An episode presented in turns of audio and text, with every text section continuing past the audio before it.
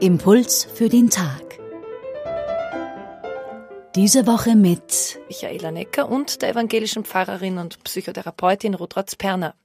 Wir sprechen über das Evangelium des heutigen Tages. Es geht um die Berufung der ersten Jünger. Als Johannes, der Täufer, den vorbeigehenden Jesus sieht, sagt er den beiden bei ihm Stehenden, wer das ist. Und die folgen und bleiben an diesem Tag gleich auch lange bei Jesus.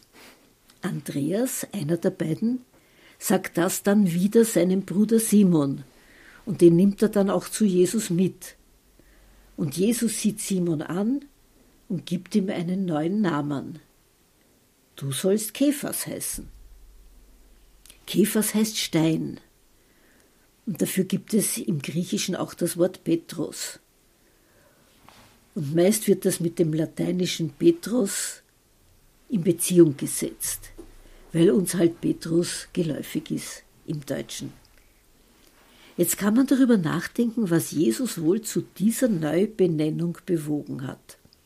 War es eine Verhaltenseigenschaft, die er bei Simon erspürt hat und verdeutlichen wollte? So, du bist versteinert. Immerhin berichtet der Evangelist Markus auch, wie stur Simon Petrus Jesus von seinem Opfergang abhalten wollte und wie dieser ihm darauf schroff zurechtgewiesen hat. Bei Markus 8, 33. Oder wollte Jesus im Gegenteil Simon Petrus, wohl wissend, dass dieser ihn einst dreimal verleugnen wird, eine Chance freistellen, diesen Wankelmut zu überwinden und steinerner zu werden.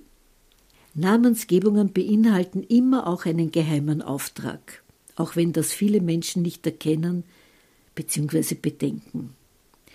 Man merkt es später oft an der Berufswahl oder an Gleichheiten mit dem Namenspatron oder der Patronin. Zum Beispiel dort, wo ich wohne, gibt es einen Installateur, der heißt Hafner. Ja? Geht nicht anders. Ja? Ist schon eine Ausrichtung.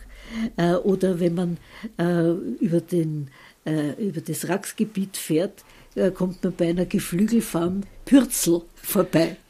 Also die determinierende Kraft des Namens ist bei manchen Personen sehr auffallend. Berner heißt übrigens Pfarrer. Merkt oft auch, wie manche Statusveränderungen, zum Beispiel wenn man in eine dienende Funktion wechselt, nicht nur bei Mönchen und Nonnen und Päpsten, sondern auch bei manchen Krankenpflegepersonen oder Haarkünstlern äh, neue Namen gewählt werden und dass die oft auch wieder eine Richtung anzeigen. Solche Veränderungen verändern auch die Persönlichkeit. Zum Guten, leider manchmal auch zum Bösen.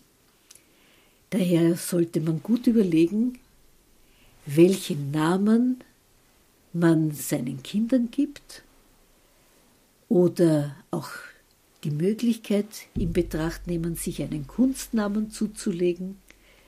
Bei den Vornamen geht das relativ leicht. Und einen Kunstnamen darf man auch haben, wenn man kein Künstler ist, keine Künstlerin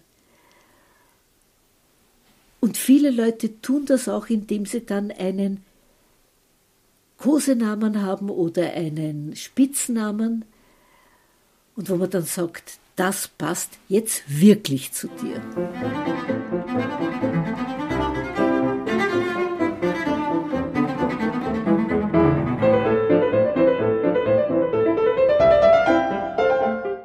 Impuls für den Tag heute mit der evangelischen Pfarrerin Rudratz Perner. Die Bibelstelle von heute findet sich in Johannes 1, 35 bis 42. Auf unserer Homepage radioklassik.at können Sie den heutigen Impuls auch nachhören.